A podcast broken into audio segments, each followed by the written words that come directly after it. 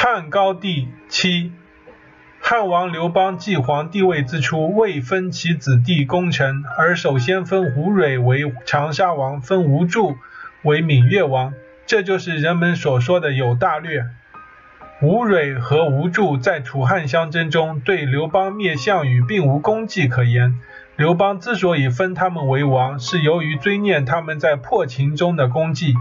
首先奖赏的是为天下推翻暴秦而立下的功勋，而不是为自己打天下立下的功，这就叫做大功。楚汉相争于北方，而南方保持了安全的局面。动乱往往发生于长久的安全之后，所以刘邦首先立王以政府之，这就叫做防患于未然。以项羽主宰天下不公为罪名而讨伐之。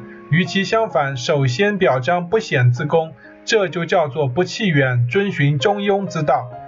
以上这些都是刘邦决断于内心的结果，连张良都没有参与，更不是萧何、陈平的小智所能及。处理天下大事，其行出人意料，好像不切实际，而恰恰符合人心，这就叫做出人不测。